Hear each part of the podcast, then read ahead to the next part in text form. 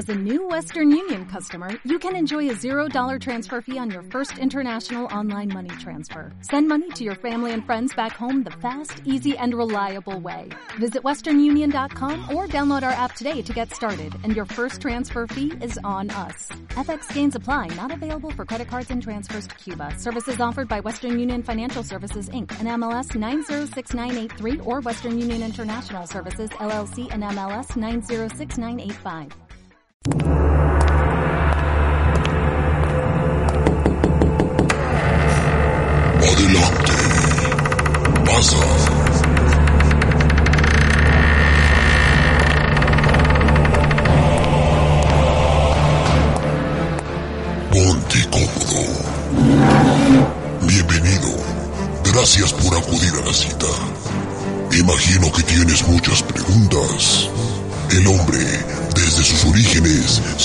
se ha cuestionado tantas cosas y se ha dado la tarea de responder dichas interrogantes.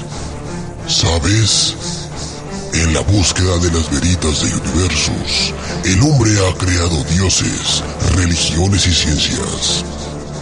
Vayamos pues en busca de la sabiduría y el conocimiento.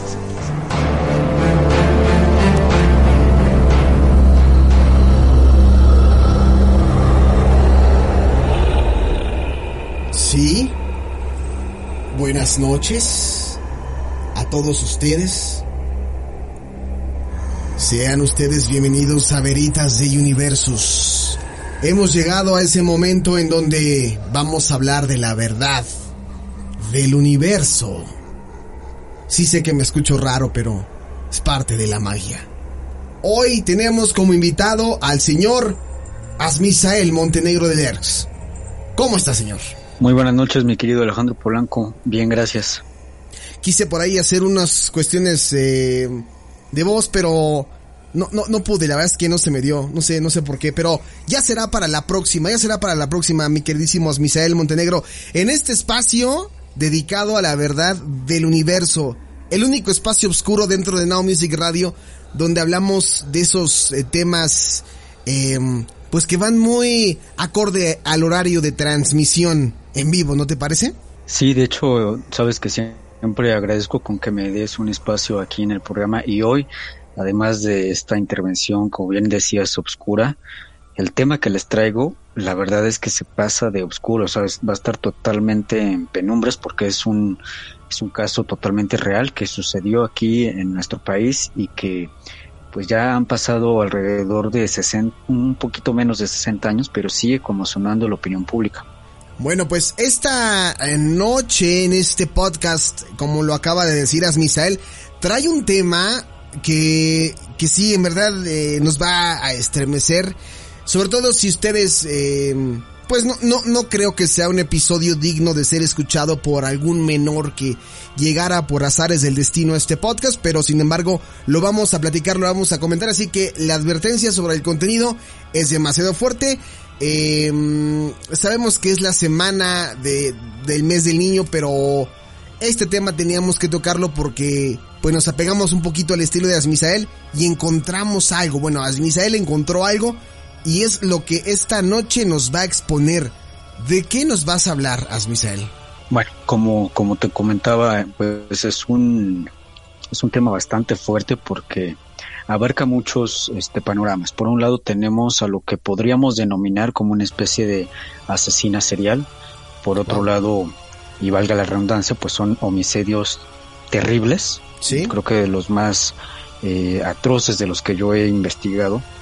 Y en tercer lugar, pues porque tiene que ver en su mayoría con pequeños, es decir, con bebés, con, con niños. Entonces esto lo hace aún más, más fuerte el tema.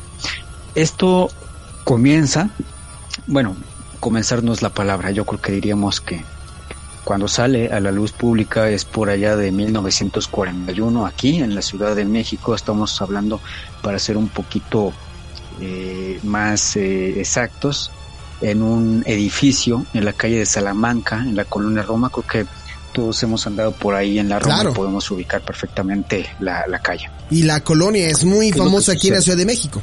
Exactamente. ¿Qué es lo que sucede? Bueno, pues esa mañana de 1941 todo apuntaba a ser una mañana como todas, hasta que eh, ocurre un problema ahí en ese edificio, que hay que decir que en la parte de abajo habían locales comerciales, en este caso se trataba de una tienda de abarrotes, las demás plantas del edificio pues eran pequeños departamentos. Gran parte de la colonia Roma todavía se mantiene tal cual, es decir, con, con este tipo de eh, negocios abajo y bueno, departamentos en la parte de arriba. Sí. Todo, todo se, y, lo voy a decir textualmente porque tal cual es, creo que no, no hay otra forma de decirlo más de anillo al dedo como esta. Sí. La cloaca o el caño se destapa valga la redundancia, cuando en esa misma casa de la calle Salamanca, pues hay un problema con la cañería. Sí. Se, tapa. Mandan llamar pues a la gente que en aquel tiempo se dedicaba a eso, en la, para la gente que nos hace favor de escucharnos de otras partes del mundo, aquí en, en los años 30, 40, 50, se daba mucho de gente que andaba por la calle ofreciendo sus servicios. Lo mismo te arreglaban el calentador de agua, la estufa, eh, plomería, albañilería y bueno, por ahí pues había una persona ofreciendo servicios para destapar caños precisamente. Sí. Él toma, toma la chamba y bueno, cuando entra ya donde se encuentra el registro, pues empieza, eh, esa gente ya tenía su maña, ya sabía cómo hacerle, pero pues todo le empieza a salir mal, ¿no? Se da cuenta que, no, no se puede simplemente eh, utilizando las herramientas que tenía en ese momento. Deciden entonces romper el piso para llegar a, la tubería y ver si desde ahí pudieran hacerlo o en un caso pues digamos que extremo habría que romper incluso el tubo de, del drenaje para ver qué estaba pasando.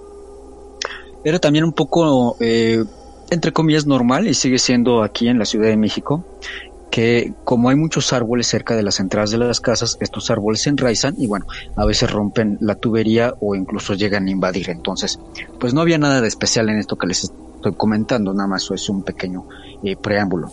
Lo macabro, lo, lo, espantoso fue cuando precisamente rompen el piso, llegan hasta el tubo, se dan cuenta que no pueden destaparlo desde ahí, deciden romper este tubo de, de la cañería y bueno, la sorpresa fue realmente entre horrible, macabra y pues sí, hay que decirlo, nauseabunda. Sí.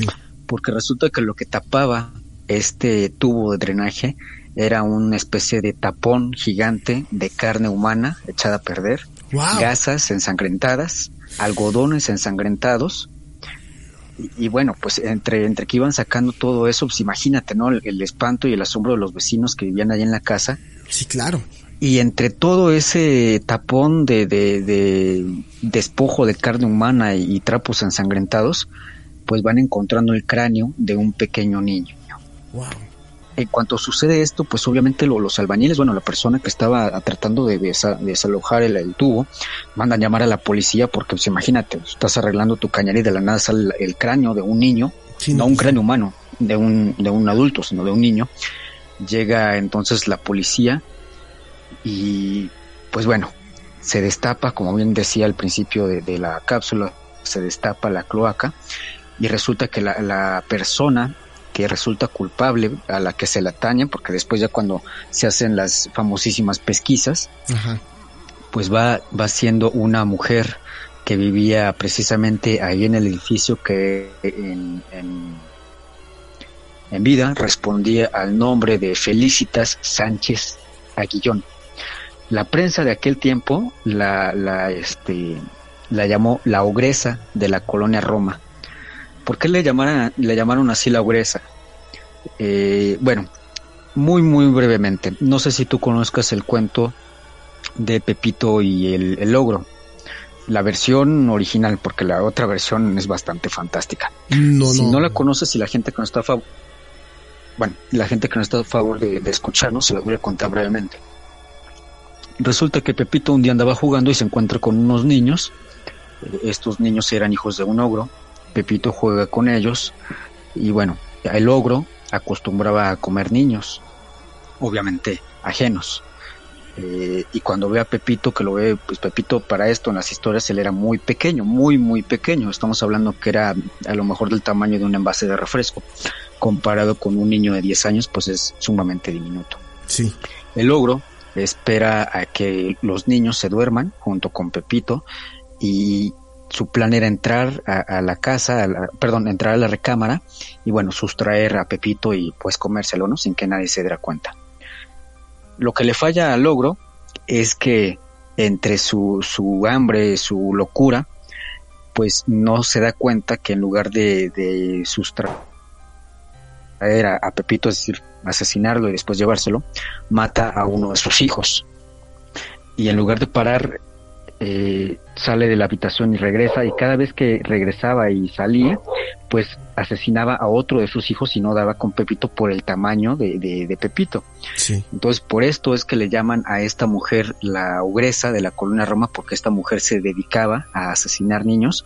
Ahora, asesinar niños en el sentido no tal cual de una mujer que sale a la calle, secuestraba niños y después los asesinaba y tiraba los restos por el drenaje, sino que esta era una mujer eh, lo que se le llama una abortera. Para esto, pues eh, lamentablemente, eh, pues la mayoría de los abortos totalmente clandestinos que hacía esta mujer se trataban pues ya de fetos en una avanzada, ¿cómo decirlo? gestación, estamos hablando de fetos de cuatro meses, cinco meses, siete meses, o sea, ya un, un ser humano totalmente creado, ¿no? Sí, sí, sí, muy desarrollado muy desarrollado exactamente.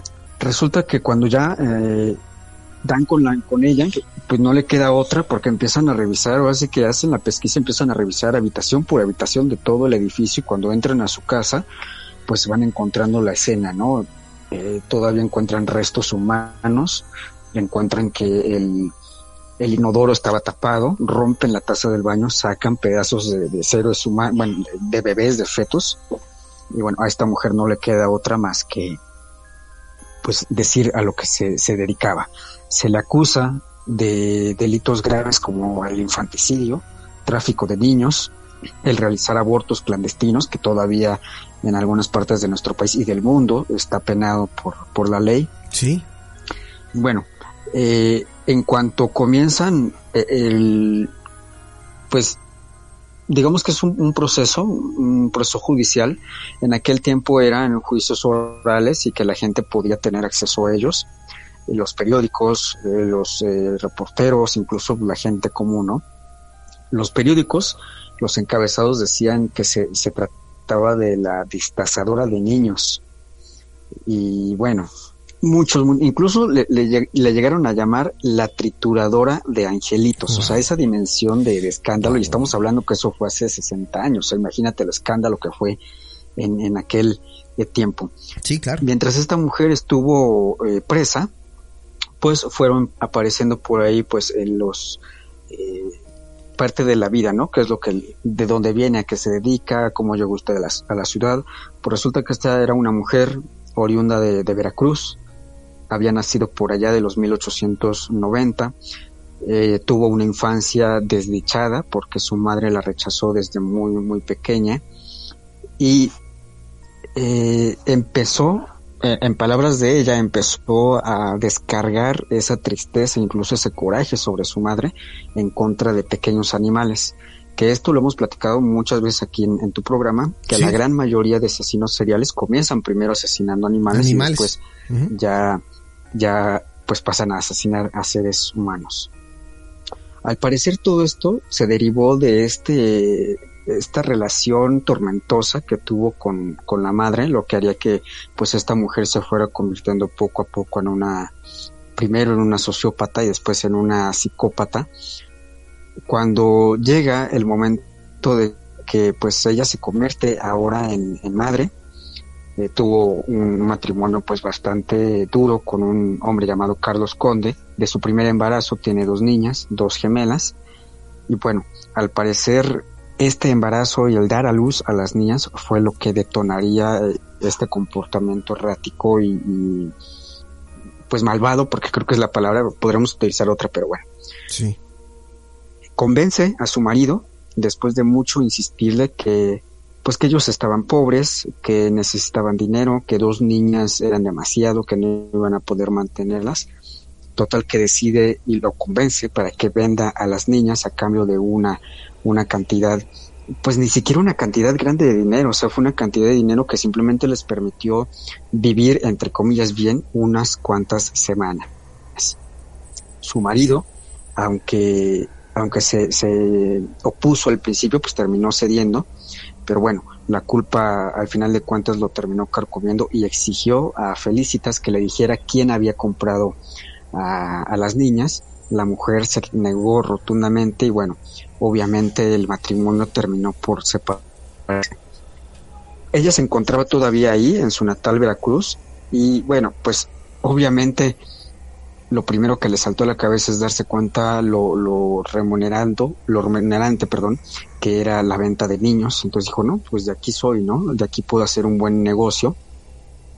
Y se convirtió en una especie de intermediaria entre aquellas mujeres y matrimonios que no podían tener hijos y también de matrimonios y mujeres, es decir, madres solteras, que no podían mantener a sus hijos por la situación pues precaria que tenía. Es así como ella después de haber tenido un, curso pues bastante pequeño en enfermería se convierte en partera. Todo comenzó por ser partera y ahí cuando pues era la labor de parto pues obviamente hacía también la labor de convencimiento decirle oye pero mira tú estás muy fregada cómo crees que vas a poder con un hijo tú no sabes en la que te metes pues, qué te parece si eh, ponemos a tu niño, a tu niña con una familia que así la vaya a cuidar, que la quiera mucho, que la alimente, que le dé todo, y tú te ganas un dinerito y así comienza el, el, negocio, es un negocio, pues es trata, trata de personas en toda la extensión de, de, la palabra.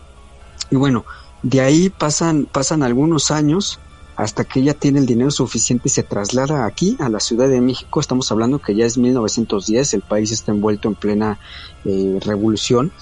Ella comienza a rentar una habitación a una mujer que vivía en el departamento 3 del edificio marcado con el número 9 de la calle de Salamanca, en la colonia Roma, hasta donde yo sé, la, el, número todavía existe, es decir, el lugar existe. Sinceramente te mentiría si te dijera que existe todavía el, el edificio, pero geográficamente. Salamanca número 9, me dijiste. Todavía existe el punto en donde... Eh, número 9 de la calle de Salamanca. Ok, lo vamos a buscar ahorita mismo y ya te confirmo si, si doy con el lugar, Michelle a ver por allá, así que haz tu labor de, reportero y en lo que yo voy contando, ahí échanos la mano si todavía existe ese edificio. Te comentaba, ella llega aquí a la, a la ciudad y bueno, con el dinero que había ganado de la venta de niños y de abortos clandestinos, pone una pequeña tienda de abarrotas que en aquel tiempo pues era también un, buen eh, negocio. Y después de la tiendita pues comienza a hacer más grande su negocio, es decir, eh, empieza a ofrecer sus servicios de venta de niños y de partera a mujeres embarazadas fuera del matrimonio, es decir, las amantes. Sí. Es que iban a buscar sus servicios y les ofrecía entonces la opción del aborto, porque también muchas de las mujeres que acudían por sus servicios pues se dedicaban a la prostitución, entonces obviamente pues no iban a poder ni querían mantener a un, a un niño fruto, aunque suene eh, crudo, fruto de, su trabajo. Sí, sí, sí. Hasta la fecha, hasta la fecha no se sabe, y yo creo que nunca se sabrá, cuántas mujeres recurrieron a ella, pero la información eh, que ella dio, es decir, cuando la apresan, sirvió para que pudieran negociar una, una salida de, la cárcel, pues eh, ella amenazó a las autoridades de aquel tiempo el que o la dejaban libre o revelaría los nombres de las mujeres que habían recurrido a ella. Sea, ¿qué, nos quiere decir esto? Que obviamente las mujeres que habían recurrido a ella para, para los abortos clandestinos se trataban de personas, mujeres importantes de la época, a lo mejor de la sociedad, a lo mejor de la política, o pensando un poco mal y más allá, que se trataban precisamente de las amantes de personas importantes de aquel momento, a lo mejor del espectáculo, a lo mejor de la política, a lo mejor empresarios, ¿Qué es lo que sucede? Pues ejerce prisión y ella termina saliendo de prisión, es decir, purga una condena muy, muy pequeña de, de meses, es decir, algo que también super escandalizó en, en, aquel tiempo que esta mujer saliera de prisión, porque durante casi, fíjate, o sea, tratando de hacer números, creo que no, no acabaríamos, durante casi 30 años, o sea, estamos hablando de tres décadas, Felicitas se dedicó a los abortos clandestinos, a partos e incluso a la venta de niños. Y todo esto sucedió en ese mismo lugar, es decir, los vecinos nunca pues se dieron cuenta de esto, porque realmente cuando ella practicaba los abortos, eh, destrozaba, porque esa es la palabra, destrozaba los cuerpecitos, los trituraba con por ahí, ahora sí que la mala lengua y el mito se pierde, pero dicen que utilizaba, no sé si conozcas los molinos para la carne molida que utilizan las carnicerías, utilizaba una de esas cosas para, para triturar el cuerpecito de, de, los bebés y ya los restos los arrojaba ya fuera por el lavadero o los arrojaba por la, la taza del baño a manera de deshacerse de la evidencia. Sí.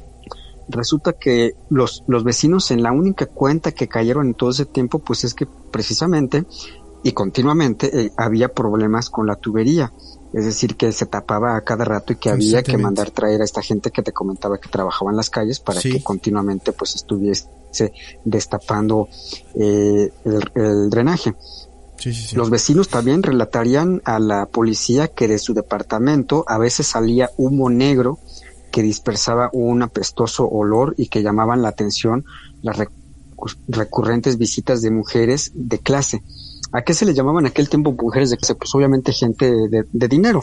Es decir, tú sabes que viendo a una persona cómo está vestida, pues puedes darte una idea de que es una persona de clase media, clase alta, clase, clase baja pero como esta mujer pues tenía la fama de ser una mujer este partera, pues pensaban que incluso era tan buena, o sea, fíjate, tan buenos eran sus servicios que incluso la gente bien vestida, gente rica, gente acomodada, acudía a ella en lugar de acudir a un hospital pues privado o un hospital de, de gobierno.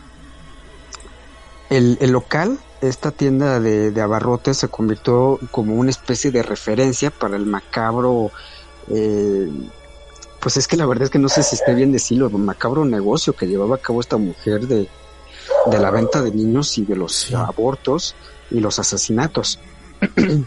a la prensa de, sucesos de la época, es decir, prensa pues, amarillista, del periódico La Prensa, que todavía existe, por cierto, pero pues ya le bajó dos rayitas a su amarillismo se pasaron hora tras hora tras hora platicando en, en, un, digamos que es como una sala de visitas con esta mujer para que le diera, le dieran, perdón, todos los datos, eh, pues es que la palabra es morbosa, yo creo que no hay otro, otra definición de decirlo. Sí, el modus operandi. Y ella a su vez, exacto, ella a su vez les contaba que primero los estrangulaba, les rompía el cuello, los envenenaba, los degollaba, Después los quemaba o desmembraba y metía los restos en esta en este triturador que te comentaba. Algunas veces abandonaba estas bolsas eh, en la basura o vaciaba los los restos por el baño, es decir, por, por el por el desagüe o por la misma eh, inodoro. Hubo más detalles escalofriantes, pero sinceramente eh, híjole, o sea, yo creo que es mejor omitirlo porque pues, te imaginarás, ¿no? De, la cantidad de, detalles tan, tan horribles. Durante estos 30 años que esta mujer cometió estos crímenes, la prensa en aquel tiempo calculó, y, la verdad es que yo creo que se quedan realmente cortos, pero la prensa de aquel tiempo y la justicia de aquel tiempo calculó que sus víctimas sobrepasarían medianamente los 100 niños asesinados y a saber cuántos niños. Te escuchamos por ahí, te estamos perdiendo un poquito con la comunicación. Comentaba que la prensa y las investigaciones policíacas de aquel tiempo creen que posiblemente fueron más de 100 niños los que esta mujer asesinó, trituró y aventó sus restos por el, por el desagüe y el otro número que sinceramente yo creo que nunca sabremos también es cuántos niños de los partos que sí se lograron fueron vendidos finalmente en el mercado negro. La investigación de aquel tiempo fue llevado a cabo por un investigador bastante famoso de nombre José Acosta Suárez, quien comenzó pues, las investigaciones, los interrogatorios y obviamente pues también este se me fue ahorita la, el cateo, el cateo al departamento número 3 donde vivía esta mujer. El número 9, ¿no? Era, ah, bueno, era, era 3 del edificio, pero en la calle era el número 9, ¿no? El departamento número 3 sí. de la calle 9, porque recordemos que era un, varios departamentos. Perfecto. En palabras de este investigador, de José Acosta, dice que en cuanto entraron a la recámara, encontraron un altar con velas, agujas, ropa de bebé, un cráneo humano y una gran cantidad de fotografías de niños. Ese mismo día las autoridades catearon también la llamada la, tienda de abarrotes, que fíjate qué nombrecito le fue a poner a, la, a esta tienda de abarrotes. Esta tienda de abarrotes se llamaba La Quebrada. Wow. O sea, híjole, esta mujer realmente estaba muy, muy mal de su cabeza. Ahí mismo encontraron este, muchas otras cosas. Bueno, esta mujer en primera instancia trató de, huir, pero como te digo, no le quedó otra más que ya terminar eh, pues entregándose, confesando. Y bueno, el, el, hombre que fue el testigo clave para todo esto fue Salvador Martínez Nieves, eh, quien fue también eh, bueno, ahí, ahí se le atañó, ah, perdón, se le atajó un, poco de, culpa a este hombre porque era precisamente el que a veces se encargaba de destapar la cañería de ese edificio, entonces se cree que este hombre pues realmente sabía que era lo que sucedía ahí, que no era tan ajeno a lo que pasaba. O sea, el plomero eh, ya me imagino que ya más o menos sabía la situación de, de Felicitas y entonces traían por ahí una cuestión como de complicidades a lo que te refieres, ¿no?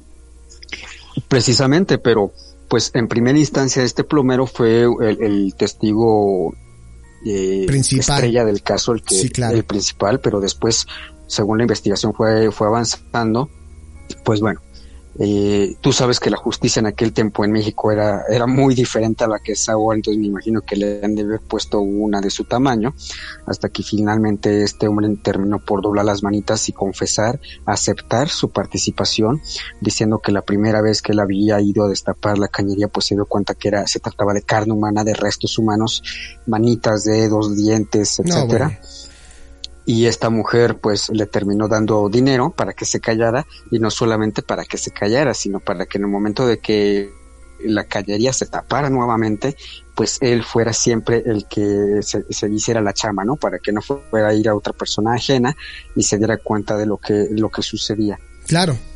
Ese mismo día, cuando este hombre eh, pues eh, confiesa todo esto, cae también eh, Felicitas junto con el, amante que ella tenía, el cual, pues el amante que llamaba Beto o le decían también eh, el güero, eh, pues decía, no, es que yo no sé, yo no estaba enterado de esto, yo estoy tan, ahora sí que de película, ¿no? Yo estoy tan asombrado como ustedes porque yo no sabía esto.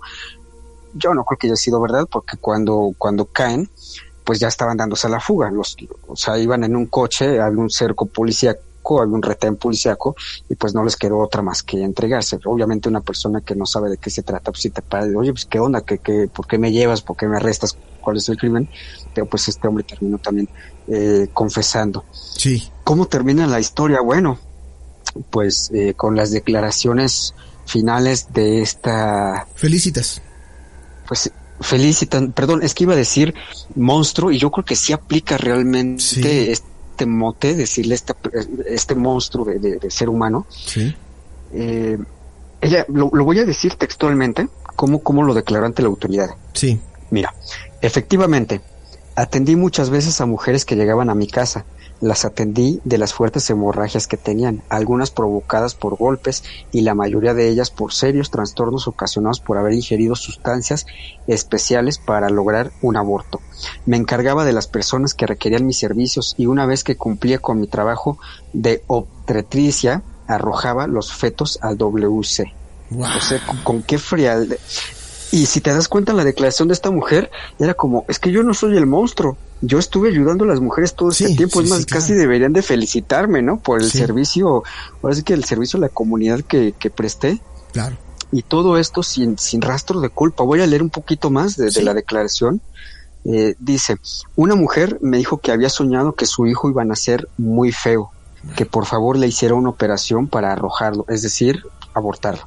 En efecto, aquella criatura era un monstruo, Tenía cara de animal, en lugar de ojos unas cuencas espantosas y en la cabeza una especie de cucurucho. Para la gente que nos está escuchando en otras partes del país no está familiarizado, digamos que era una especie de cuerno. Un cucurucho es como una especie de cuerno que se hace de, papel. Sí. A la hora de nacer, el niño no lloraba, sino que bufaba. Le pedí al señor Roberto que lo echara al canal y él le amarró un alambre al cuello. O sea, eh, las declaraciones y de hecho estas mismas declaraciones las pueden encontrar en, internet e incluso si tienen acceso a una hemeroteca sí van a encontrar. pueden ir siguiendo esta historia. Lo, lo, van a encontrar les voy a decir la fecha exacta el miércoles 9 de abril de 1941 ahí en esa en ese periódico de la prensa pueden encontrar fotografías de esta mujer pueden encontrar pues eh, los testimonios si se puede llamar de esta forma. Y bueno ya en la declaración, pues obviamente ella confiesa, confirma los crímenes de la mujer, acepta eh, que algunas personas le, le, ayudaban y bueno, esta mujer durante todas las audiencias que se llevó a cabo siempre iba vestida de negro. Ella fue recluida en una celda eh, aislada, obviamente, porque las demás este, reclusas obviamente adentro de la cárcel se corren rumores, se corre el chisme y sabían quién era ella, sabían a qué se había dedicado durante 30 años y pues obviamente eh, pues corría cierto peligro de no llegar a una, a una condena, sino que la iban a, asesinar. Dicen por ahí que el abogado se vio muy vivaz de, de, toda esta situación, que él fue el que ayudó un tanto a negociar la, la liberación pronta de esta mujer y a ejercer también presión ante la opinión pública diciendo que si no le bajaban la condena a, su, a su cliente, pues se iba, lo que comentaba, iban a desembuchar, iban a decir el, nombre de todas las mujeres que habían acudido a ella, obviamente no de todas, sino de las mujeres importantes, a lo mejor como mencionaba, que tenían cierto vínculo, a lo mejor con el espectáculo, a lo mejor con, con eh, gente de dinero, a lo mejor incluso con, con la política. Sí. Y bueno, para el 26 de abril de 1941, Felicita Sánchez fue procesada por los cargos de aborto, inhumación ilegal de restos humanos, delitos contra la salud pública y responsabilidad clínica y médica. Es un día como ayer. Un día como ayer, así me un 26 de abril, pero de 1941. Exactamente, estamos hablando que fue hace 60, 60 años. Sí. Sí, si las cuentas no me fallan. Son exactamente hace 60 años y lo que son las cosas y ahora sí que nadie sabe para quién trabaja. Todos, todos estos delitos de los que la mujer fue encontrada culpable no eran delitos graves ante la ley. o sea, imagínate qué, qué tremenda, qué escándalo, ¿no? Sí, sí, qué escándalo de la época. Y para el 10 de mayo de 1941, el juez octavo determinó una fianza de 600 pesos para dejar libre a esta mujer. Obviamente no eran 600 pesos de los de ahora, era una cantidad pues en aquella época digamos que un tanto eh, pues sí importante y al mes siguiente en junio la llamada ogresa de la colonia Roma dejó la cárcel luego de que las autoridades entre comillas perdieron así tal cual perdieron las pruebas en su contra entre estas pruebas lo que les decía es que esta mujer pues el 10 de mayo sale libre después de pagar una fianza totalmente ridícula, o sea, una cantidad de dinero ridículo incluso para aquella, aquella época. Eh, Felicita se termina suicidando un mes, prácticamente un mes después de haber recuperado su libertad. Ella se toma una medicina que se llama Nembutal. Sí. Eh, se toma muchas pastillas de estas y muere durante la madrugada en la casa que compartía con el güero, con el que había sido su, su amante. Sí, sí, sí. Dejaría tres cartas póstumas, dos habían sido dirigidas hacia su abogado y una a su pareja. Ninguna para, para la hija que había procreado con el güero, con su amante, que al parecer pues terminaron también vendiendo o que terminaría posiblemente eh, en, un, en un orfanato de los que existían en aquel tiempo de, de, de aquel, eh, aquí en la Ciudad eh, de México. Sí el detective que te comentaba, este, este hombre que fue famoso antes de este caso y durante el, caso, eh, José Acosta Suárez, sería nuevamente famoso. De hecho, si tú quieres, en algún momento hablaremos también de este caso. Sería famoso un tiempo, unos años, unos años después, ya que eh, él sería el encargado de detener a un asesino serial mexicano conocido como Goyo Cárdenas, el estrangulador de Tacuba. Wow. Que ese, ese sí es un poco más famosillo, digamos. Sí, sí, sí. Pero, pero esta historia, la verdad es que le, pone a uno los pelos de punta en toda la extensión de la palabra, en, los crímenes, cómo fueron llevados a cabo, y también te hace sentir una, una rabia, una impotencia, por cómo fue librado todo esto, porque a pesar del escándalo, de las pruebas, de todo esto, pues esta mujer en menos de un mes ya estaba en total, en total libertad, pero pues bien dicen que en esta vida se paga todo, y yo creo que a esta mujer le llegó el cargo de conciencia, yo creo que le cayó el 20 de todo lo que había hecho durante esos 30 años, y bueno, pues fue por esto que finalmente ella terminó quitándose la vida. Oye, interesante esta historia, muy, muy fuerte, una asesina en serie por el caso de más de 100 niños en la Ciudad de México. Esta mujer eh, conocida como la trituradora de angelitos, una historia bastante impactante, Asmisael. Y este, y pues bueno, digo, quien quiere investigar eh, lo puede hacer, como lo decías tú ahorita, a través de internet. Y también, eh, pues comentarles que estaba yo aquí buscando la dirección que comentas. Curiosamente no puedo dar con el lugar exacto. O sea, para la gente que vive en la Ciudad de México estamos hablando que esta calle de Salamanca es casi esquina con la Avenida Sevilla. Son dos, dos avenidas, de hecho, Avenida Sevilla y Avenida Salamanca, que Salamanca da directamente, hacia, baja exactamente hacia lo que es la colonia Roma pero casi en la esquina hay una tienda de conveniencia, también hablando de, de, tiendas, pero no alcanzo a dar con el número 9, doy con el número 11 y al lado, o sea, y es un, es un, se ve que es un, bueno, lo que tengo aquí en Maps, me aparece como un lote baldío y al lado si hay una casa, probablemente ese sea. Yo por ahí eh, paso continuamente, Asmisael, voy a tratar de, de investigar el número 9, después ya lo platicaremos, yo paso, bueno, eh, ahorita que no estaba yendo al, trabajo, pues no, ¿verdad? Pero cuando voy al trabajo ese es mi camino para, para pasar por ahí y te diré si encuentro el lugar número 9 de la calle Salamanca. Pero pues bueno, Almicel, ya se nos eh, ha terminado el tiempo. Muchísimas gracias por compartirnos esta historia tan, tan macabra. No sé si quieras agregar algo para cerrar.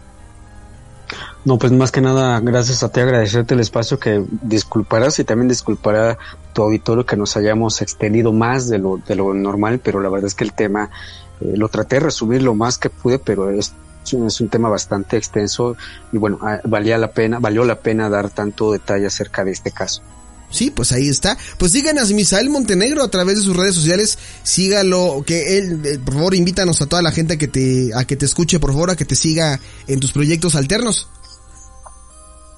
Claro que sí, pueden escuchar el programa Veritas de Universus, se transmite todos los lunes de 6 a 7, de 6 de la tarde a 7 de la noche a través del portal www.circovolador.org diagonal radio.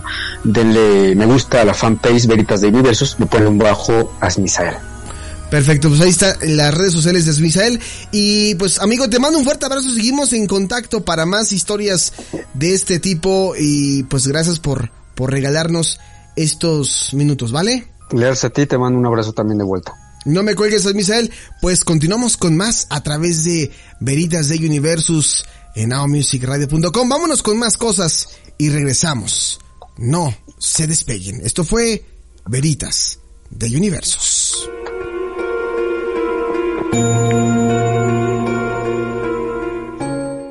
Dale más potencia a tu primavera con The Home Depot. Obtén una potencia similar a la de la gasolina para podar, recortar y soplar con el sistema OnePlus de 18 voltios de Ryobi desde solo 89 dólares. Potencia para podar un tercio de un acre con una carga. Potencia para recortar el césped que dura hasta dos horas. Y fuerza de soplado de 110 millas por hora. Todo con una batería intercambiable. Llévate el sistema inalámbrico OnePlus de 18 voltios de Ryobi. Solo en The Home Depot. Haces más. Logras más.